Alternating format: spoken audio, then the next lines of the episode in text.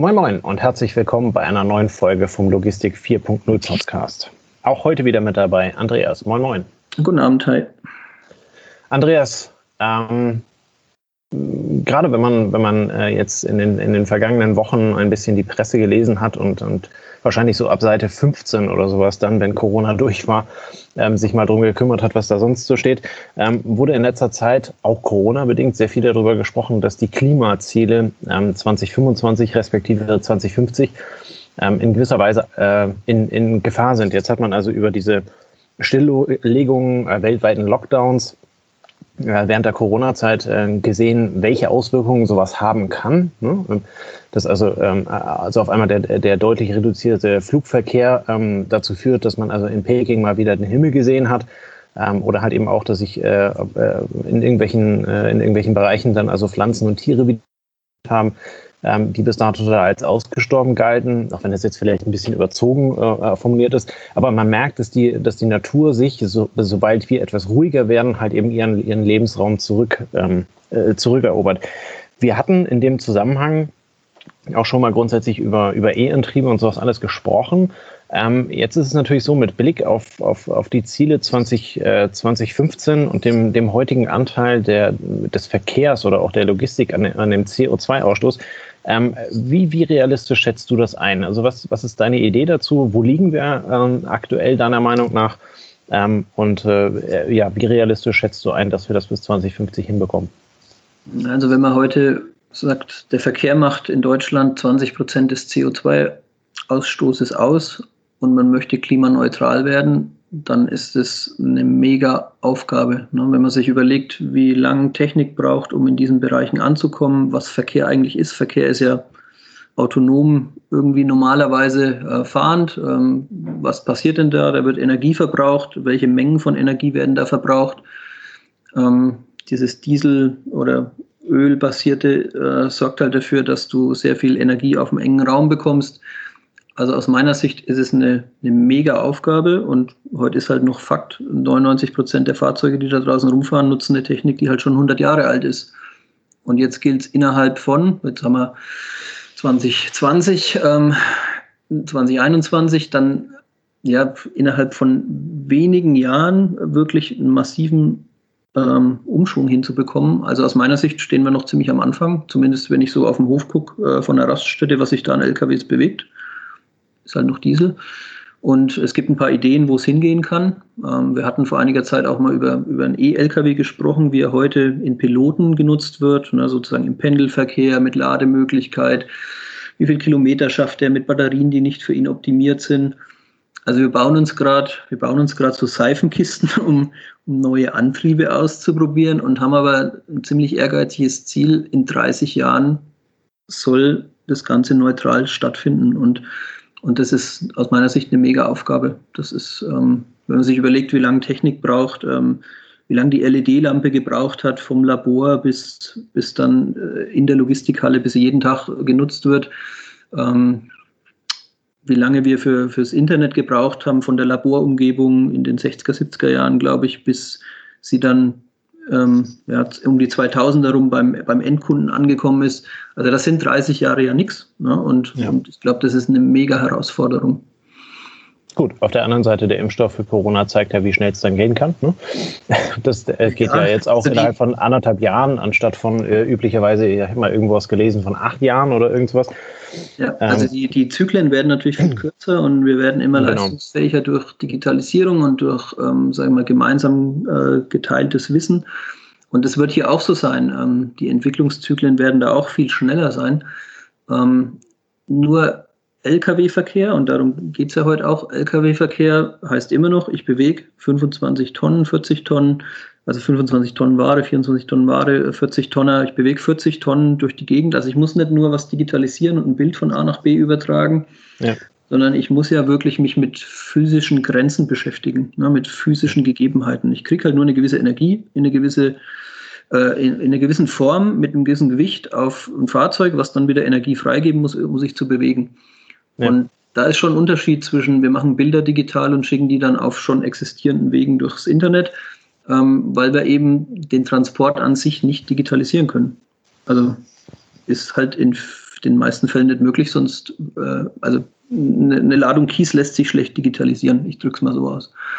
Das naja, heißt. Bis wir beim Beam sind. Ne? Ja, und die wird auch nicht aus dem 3D-Drucker kommen. Ne? Also das, ähm, Mit Sicherheit, aber äh, druck mal 40 Tonnen Kies aus. Von daher, das, also, das, das meine ich mit diesen physischen Grenzen. Ne? Also ja. die, der Transport, ähm, Transport heißt physische Sachen verändern. Ne? So, so kann man es ja. ausdrücken. Ähm, ja. Energie verändern, Physik verändern, Ware bewegen, ähm, von A nach B bewegen. Und, und da sind wir jetzt gerade dabei, dass wir sagen, okay, wir haben LKWs ähm, für die Stadtreinigung, die dann 200 Kilometer am Tag fahren oder Mülltonnen ausleeren, die vom Gewicht her vermutlich eher so ähm, nicht jetzt in der Volllast eines LKW, eines Schwerlast-LKWs sind und die noch ziemlich weit davon weg sind, einen Fernverkehr zu fahren. Und noch mhm. ganz weit weg davon sind, einen Fernverkehr, Pendelverkehr zu fahren, der auf eine Optimierung von Fahrzeugen ausgelegt ist, sodass der LKW auch gar nicht groß steht, sondern von 24 Stunden am besten 23 Stunden mit wechselndem Fahrer fährt. Mhm.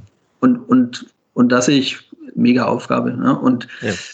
wo wir jetzt heute mal einen Blick drauf werfen wollen, ist das Thema E-Highway. Ähm, habe mal ein bisschen rumgeguckt. Gibt es einen Feldversuch? Ich, ich, ich habe dich irgendwann mal angeschrieben. Genau, ja, genau. Ich, du hast, nämlich, ich, war, ich war in Schwerin und äh, bin äh, mit meiner Tochter nach Schwerin gefahren und auf dem Rückweg ähm, war das auf der A1 irgendwo da oben bei, bei, bei Lübeck, kurz vor Lübeck ähm, sehe ich also auf einmal Oberleitungen über der rechten Spur. Ne? Und also irgendwas, irgendwas von E-Highway und ich denke mir, verflixt, jetzt bin ich in der Innenstadt und hier kommt gleich die S-Bahn um die Ecke. Ähm, und da habe ich dich dann angeschrieben, äh, ja. nachdem ich das dann also gegoogelt hatte, ob du davon schon mal irgendwas gehört hast. Was hast du da rausgefunden? Also mal ganz kurz zusammengefasst, äh, das sind zweimal fünf Kilometer Oberleitung, die von einer Spedition genutzt werden, um einen Pendelverkehr durchzuführen, der dann wieder als wissenschaftlicher Gegenstand genutzt wird, um festzustellen, wie funktioniert denn das mit dem E-Highway.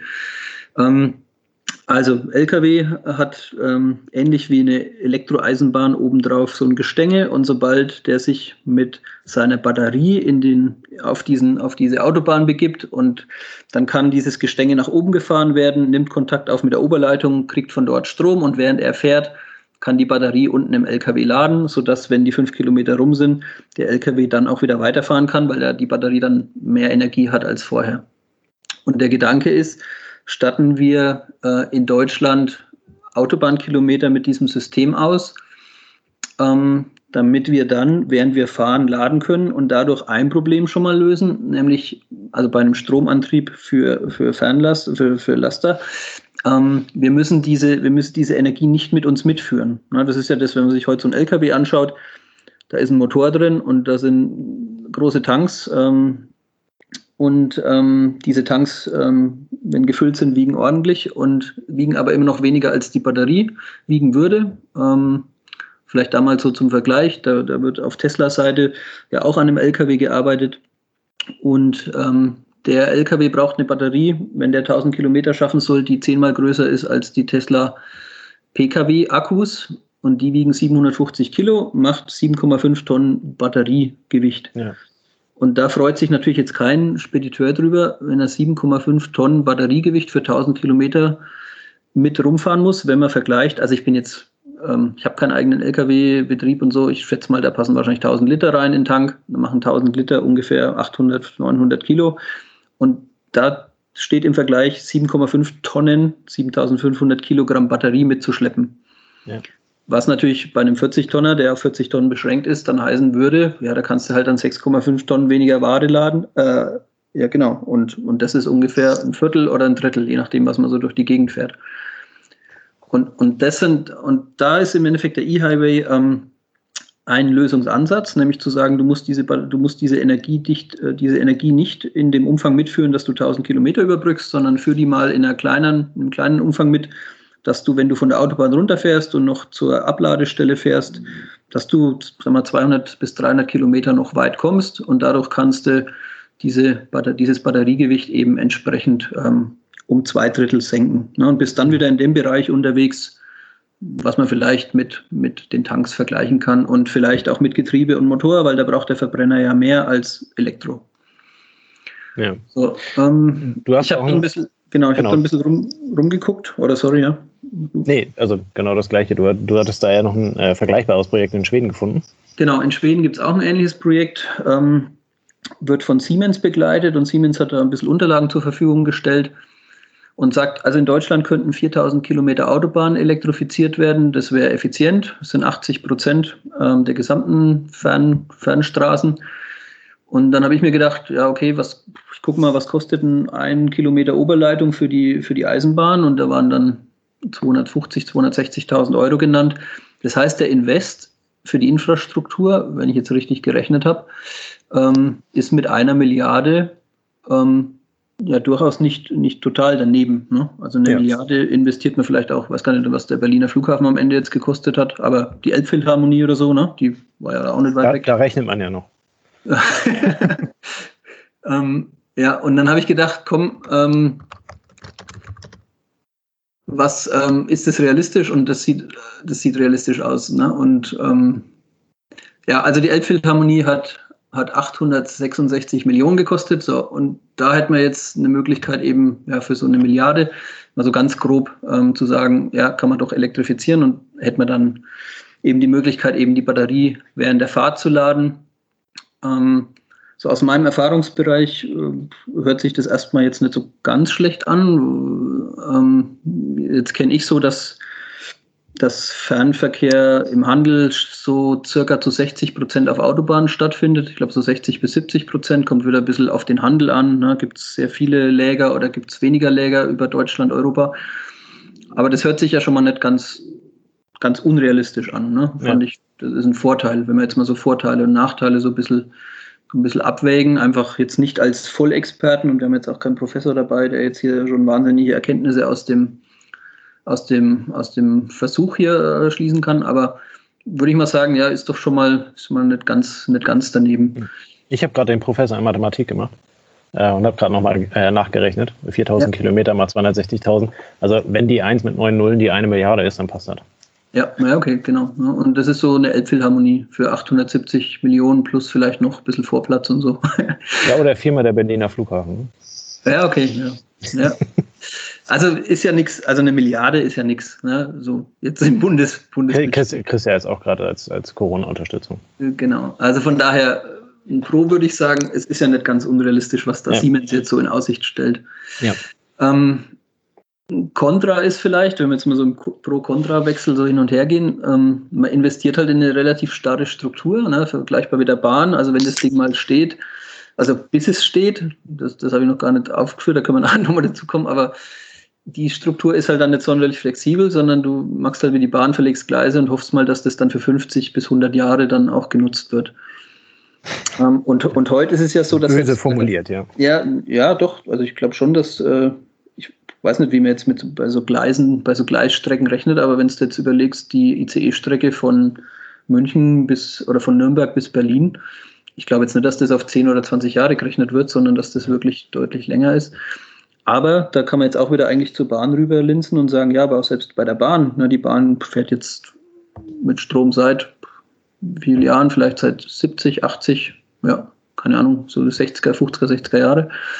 Ähm, und selbst da sind heute noch nicht alle Strecken ähm, elektrifiziert. Da gibt es ja immer noch jede Menge, wo dann Dieselloks unterwegs sind. Ja, also die, die kleine Bimmelbahn fährt mit Diesel, die halt auch die Gleise schon nutzt, wie die letzten 40 Jahre auch, aber sie fährt trotzdem mit Diesel und wenn es dann irgendwie ins bergige, tunnelige reingeht, dann, dann ist auch noch Elektro ähm, das Mittel der Wahl. Ja. Ähm, ein, Co ein Pro haben wir vorhin schon genannt, das wäre so dieses, der Energiespeicherbedarf für den LKW reduziert sich. Ähm, da es eben nur für die Nicht-Autobahnstrecken nötig ist. Also das ist ja so das, das absolute Pro von dem Thema. Ein Contra ist dann vielleicht auch wieder, ähm, jetzt braucht der LKW ja nicht nur Energie, um, um zu fahren, sondern wir haben ja auch LKWs, die als Kühllaster unterwegs sind ne? und die dann nochmal deutlich mehr Energie brauchen, weil sie eben noch Zusatzleistungen verrichten.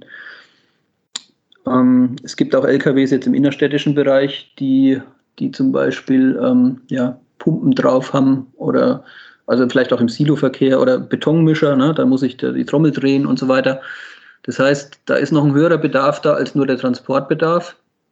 Ähm, das heißt, das macht es nochmal schwieriger und diese Fahrzeuge sind halt meistens auch nicht auf Autobahnen unterwegs. Also das, das heißt, diese, dieser E-Highway ist wirklich für den Fernverkehr ausgelegt, ähm, sodass man sich möglichst viel und möglichst lang halt auf der Autobahn bewegt.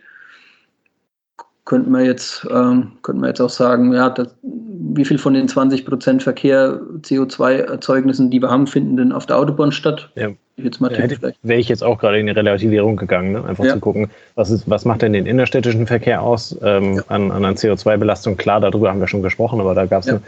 ging es um die Zahl äh, generell um die CO2-Belastung in Innenstädten. Äh, ja. Was macht die innerstädtische Logistik aus und wie viel der, der, ähm, der, der, der Autobahnlogistik könnte halt eben dann über eine solche Lösung halt eben quasi, nennen wir das mal CO2-neutral, das ist ja immer mit, mit Anführungsstrichen zu verstehen, aber ähm, wie viel könnte da halt eben dann neutralisiert werden ähm, ja. durch, durch so eine Geschichte? Wenn man sich überlegt, wie man Auto fährt ne, und wie viel ähm, wie der Spritverbrauch innerstädtisch ist mit Ampeln und Zebrastreifen ja. und Start, Start und Stopp, dann bist du ja vielleicht bei 8, 9 Liter beim Pkw und auf der Autobahn bist du vielleicht bei 4,5, 5, 5,5, weil ja. du eben ziemlich effizient fahren kannst und ja LKWs auch darauf ausgelegt sind, effizient sich zu bewegen und nicht bei 240 km/h dann den Diesel rauszuklopfen. Ja. Also das, das ist dann vielleicht so ein, so ein bisschen so ein Kontra. Ähm, ist das so eine Lösung, wo man auf den ersten Moment glaubt, wow, damit, damit lösen wir das Lkw-Problem? Nein, ist es eigentlich nicht, weil halt Lkw mehr ist als nur Fernverkehr mit Transport ähm, auf der Autobahn. Aber es ist ähm, ein vergleichsweise smarter Ansatz. Ne? Also für eine ja. Milliarde Euro mal gesetzt den Fall, damit würden wir realistisch gut liegen, selbst wenn es zwei sind.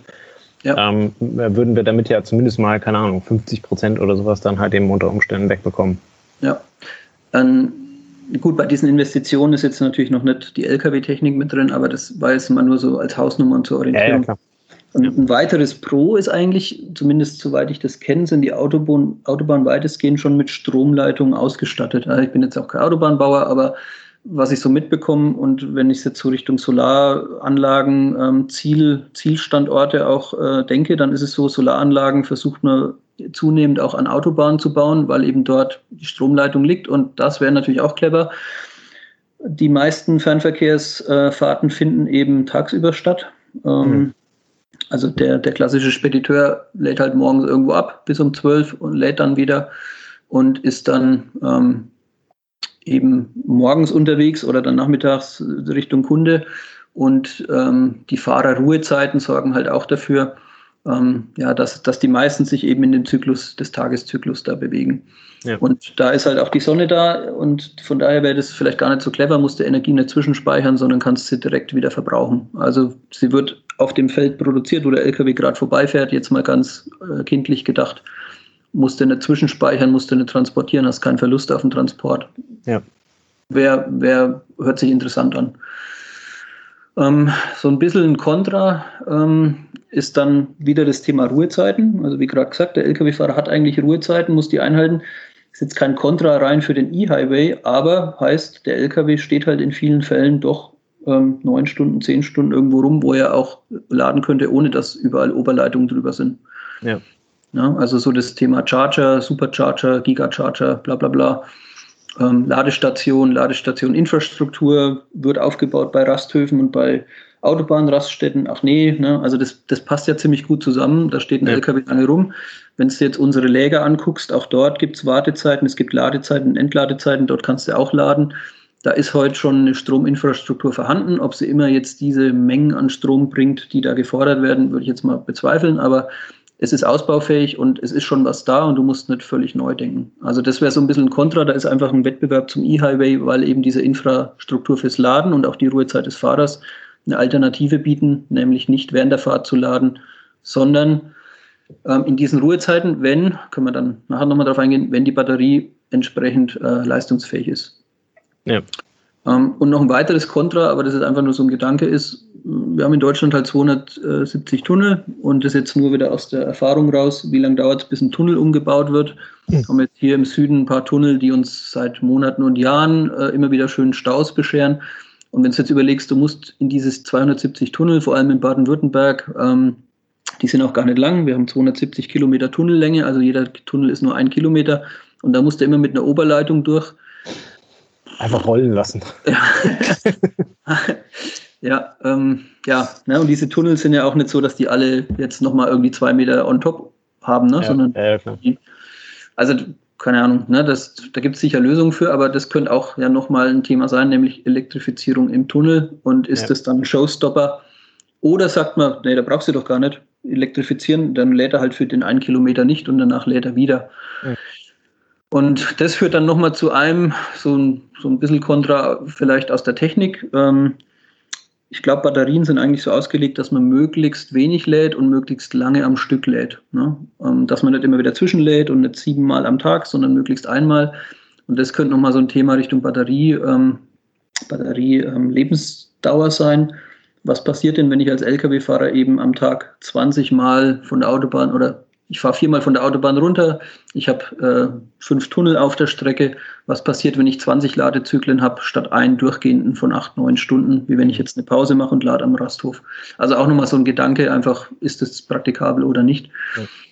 Wobei, also ich finde, ähm, äh, sorry, wenn ich dich da unterbreche, ja. aber ähm, dieses, äh, dieses Batterie-Akku-Thema, äh, das haben wir ja auch in der operativen Logistik bei äh, Staplern, bei äh, Ameisen oder bei, bei anderen äh, FFZ-Geräten. Ja. Ähm, und da gibt es ähm, seit geraumer Zeit also Techniken, äh, die sogar darauf ausgelegt sind, dass sie mehrfach am Tag geladen werden. Okay. Ähm, soweit ich weiß, ähm, spielt das also beim Tesla auch keine besonders große ähm, Rolle mehr, sondern der ist ja dafür konzipiert, dass er halt eben immer dann lädt, wenn man an so einer Ladestation ist und nicht äh, voraussetzt, dass der also leer an der Ladestation kommt. Ne? Das heißt also, wenn du im Tesla über die Autobahn fährst und nicht gerade in Deutschland bist, sondern beispielsweise in den, in den Niederlanden, ist das äh, Versorgungsnetz da relativ gut ausgebaut. Dann kannst du alle 200 Kilometer anhalten und kannst also dann äh, den da schnell anschließen und kannst den laden lassen. Ähm, wobei der Tesla, glaube ich, auch eine Reichweite von 700, 800 Kilometern hat ähm, so dass du, äh, so dass du da halt eben ja notwendigerweise schon mehrere Ladezyklen haben kannst. Ne? Also ich glaube, das ist das ist ein Thema, was sich was sich technisch überwinden lässt und ähm, Jetzt kann man über Tesla denken, was man möchte, auch über die Börsenbewertung von uns beiden als Börsenfans. Ähm, aber ähm, letztendlich zockt der Musk ja darauf, ähm, dass, äh, dass, sich, dass sich genau diese Technik der Batterien als auch die Preise dafür halt eben in der Zukunft ähm, en, entsprechend ähm, ja nach unten entwickeln. Ne? Ähm, als, als er damals mit dem ersten Modell am Markt war, ähm, hat der Akku noch deutlich mehr gekostet, als er das heute überhaupt tut. Und äh, die Technik ist ja gerade mal 10, 10, 15 Jahre halt eben in dem, in dem Tesla-Modell überhaupt vorhanden. Ja, das heißt also, er, er zockt da drauf, dass sich halt eben ähm, die, die Preise für Technik in dem, Bereich, äh, in dem Bereich halt eben genauso entwickeln, so wie das in der Vergangenheit bei technischen Neuerungen war. Äh, was bedeuten würde, dass wir also in zehn Jahren wahrscheinlich den heutigen äh, Batteriepreis, keine Ahnung, Vierteln, Achteln oder was auch immer damit tun. Ähm, und äh, sich, sich damit das Thema dann halt so ein, ja, ein Stück weit, ein Stück weit auswächst. Ja, genau. Er hat, glaube ich, vor einigen Wochen auf dem Battery Day eine neue Batterietechnologie in Aussicht gestellt, die es eben erlauben würde, anscheinend schon in 2022 einen Tesla E-LKW 40 Tonner 1000 Kilometer weit fahren zu lassen. Ähm, und dann stellt sich mir halt wieder die Frage, auch wieder so sehr realistisch vielleicht oder sehr ernüchternd, wie lange brauchen wir in Deutschland, um E-Highways ähm, zu planen, zu genehmigen und dann zu bauen? Und sind wir schon fertig, bevor die Batterietechnologie eigentlich sie obsolet macht? Ja, ähm, ja. Also das ist jetzt vielleicht zum Ende hin sehr provokant, aber ähm, wenn man überlegt, wie lange es legitim. Ne? Ja, ja, wenn man überlegt, wie lange es dauert, eine Autobahn zu planen und einen Autobahnausbau zu planen, und ähm, das geht ja eigentlich um zehn Jahre. Und bei der Bahn ist es so, da geht es noch über viel längere Zyklen. Ne? Da wird, also du hast ja dann in Deutschland, also nicht Deutschland, das ist auch berechtigt, du hast ja dann wieder auch Leute, die sagen, so hässliche Oberleitungen hier über ganz Deutschland zu spannen, ähm, da gibt es dann Bürgerbegehren dafür und dagegen. Ne? Und das ist so, wenn du heute eine Bahnstrecke planst, dann hast du ja da einen Mediationsprozess im Vorfeld, wo du die äh, Stakeholder alle einbeziehst. Und wenn das zum Beispiel jetzt bei dem Thema E-Highway ein Thema werden würde, weil jemand sagt, oh, so gefährliche Stromleitungen, die haben negatives Magnetfeld, was weiß ich, ne? Also du hast ja, ja dann immer Pro und Contra, 10% sind immer dagegen. Und, und wenn du diesen Prozess der Genehmigung und der Auseinandersetzung mit allen Beteiligten noch voranschaltest, dann ist es ja unwahrscheinlich, dass in drei Jahren hier auf 1000 Kilometer in Deutschland irgendwie ähm, ein E-Highway entsteht. Ja. Sondern es ist eher realistisch, dass das vielleicht in 10 bis 20 Jahren entsteht. Und dann hat halt diese Batterieentwicklung, ob mit Musk oder ohne, ob die Firma oder andere, auch Bosch und so sind da dran. Ähm, was passiert denn da in zehn Jahren? Ne? Und, und dann musst du wahrscheinlich sagen, ja, dann ist der E-Highway, der hat vielleicht dann schon eine, eine begleitende Daseinsberechtigung, aber wahrscheinlich wird das Batteriethema das dann lösen oder vielleicht sogar eine andere Technologie, siehe Wasserstoff oder ähnliches. Und dann müssen wir hier nicht ähm, 4000 Kilometer Starkstromkabel über Deutschland spannen. Ja. ja. Na, vielleicht, ähm, äh, also äh, vielleicht gibt es kein, kein, kein, kein Schwarz und kein Weiß. Ne? Ja. Also äh, im, im, Sinne von das eine ist richtig, deswegen kann das andere oder deswegen muss das andere zwingenderweise falsch sein. Ähm, wir hatten jetzt, glaube ich, zwei, drei Folgen zurück, hatten wir über das Thema Intralogistik gesprochen, wo wir dann halt eben über über Verkehre auf Betriebsgeländen oder sowas ähm, äh, gesprochen haben. Da hattest du, meine ich, BASF genannt, die also eine halbe Stadt ausmachen, ähm, wo also auch der, der, der Bus dann mit 25 Haltestellen übers Gelände fährt, damit die Mitarbeiter halt eben eine halbe Stunde nach Feierabend auch dann beim Autoparkplatz angekommen sind.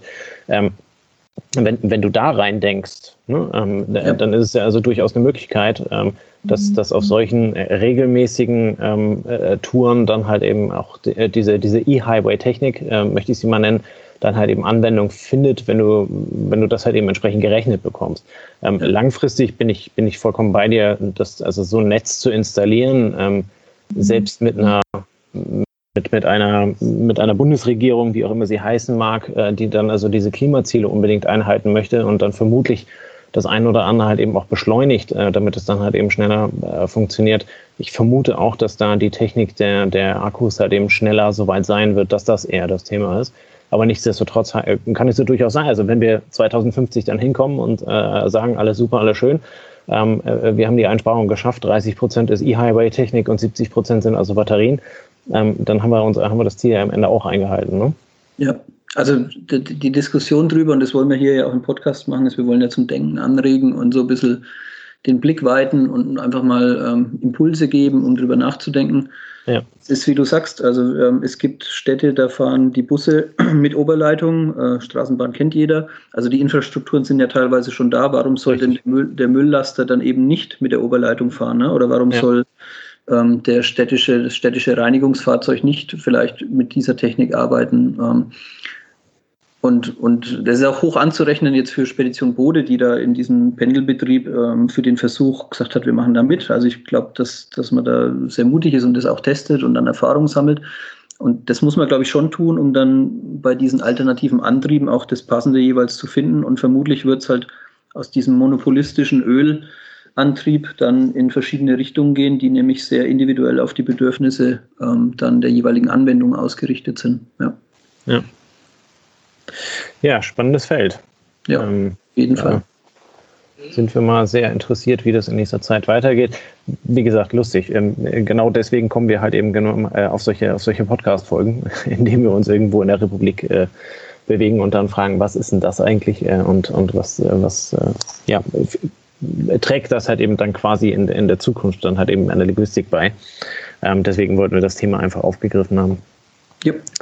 Ähm, ja, als Abschluss bleibt am Ende nichts, nichts anderes zu, als zu sagen, als ja, schauen wir mal. Ähm, das ist die Frage, wie sich das also, es geht, es geht ja nicht immer um Technik. Ne? Es, es geht ja nicht, nicht, nicht immer das Beste, ist halt eben dann auch das Thema, was, was also sofort aufgegriffen wird. Da spielen ja viele verschiedene ähm, Einflussfaktoren eine, eine, eine mitunter große Rolle, die ich heute überhaupt nicht bewerten kann oder die wir nicht bewerten können. Ähm, letztendlich wäre diese, dieser E-Highway und als auch die Batterietechnik halt eben dann eine der Möglichkeiten, du hattest auch zwischendurch mal Wasserstoff ja eingegangen, ähm, aber auch im innerstädtischen Verkehr gibt es ja Busse, die mit Wasserstoff fahren. Ne? Und ähm, äh, der Wasserstoffantrieb beim, beim, beim Auto ist ja auch irgendwo da. Ähm, nicht in der breiten Masse, aber er ist halt eben da. Das heißt also, ähm, die Ideen sind da und wir werden dann am Ende halt eben einfach mal schauen, ähm, was sich davon durchsetzt. Ähm, ich lege mir die Folge mal auf Wiedervorlage 2050. Ähm, dann können wir die vielleicht nochmal rauskramen und, äh, ja, und dann wir, gucken, was draus geworden ist. Wir können ja drüber nachdenken, ob wir eine Serie draus machen und sagen, lass uns alternative Antriebe, Wasserstoff, alternative Antriebe und so weiter noch machen. Dann schon ja, mal ähm, für, Ansatz, als, kleiner, als kleiner Teaser für die Hörer, ähm, da kommt dann noch mehr. Ja. ja. Ja, das finde ich gut. Dann nehmen wir uns demnächst mal Wasserstoff und, äh, und Konsorten vor. Ich bin gespannt, auf was wir da alles, äh, auf was wir da alles treffen. In diesem Sinne wünschen wir euch einen schönen Freitagabend. Viel Spaß, genießt das Wochenende. Und äh, ja, wir sagen bis dann und ciao, ciao. Servus. Das war eine neue Folge des Logistik 4.0 Podcasts. Wir möchten dir helfen, neue Themen im Bereich der Logistik zu entdecken, zukünftige Entwicklungen und Trends kennenzulernen und dich zu vernetzen. Um regelmäßig zu neuen Folgen informiert zu werden, werde Mitglied in unserer Gruppe Logistik 4.0 auf LinkedIn oder folge dem Logistik 4.0 Profilen auf Facebook, YouTube oder Instagram. Hast du einen interessanten Themenvorschlag oder möchtest du dich als Interviewgast bewerben? Kontaktiere uns per E-Mail an logistik 4.0 at gmail.com oder auf einem der anderen Kanäle. Alle findest du jeweils in den Shownotes zum Draufklicken. Bei persönlichen Kontaktanfragen an uns schreib uns gerne direkt dein Anliegen dazu, damit wir wissen, wie wir diese Anfrage einordnen können und dich unter dem täglichen Spam schnell herausfischen können. Vielen Dank und weiterhin viel Spaß mit dem Logistik 4.0 Podcast.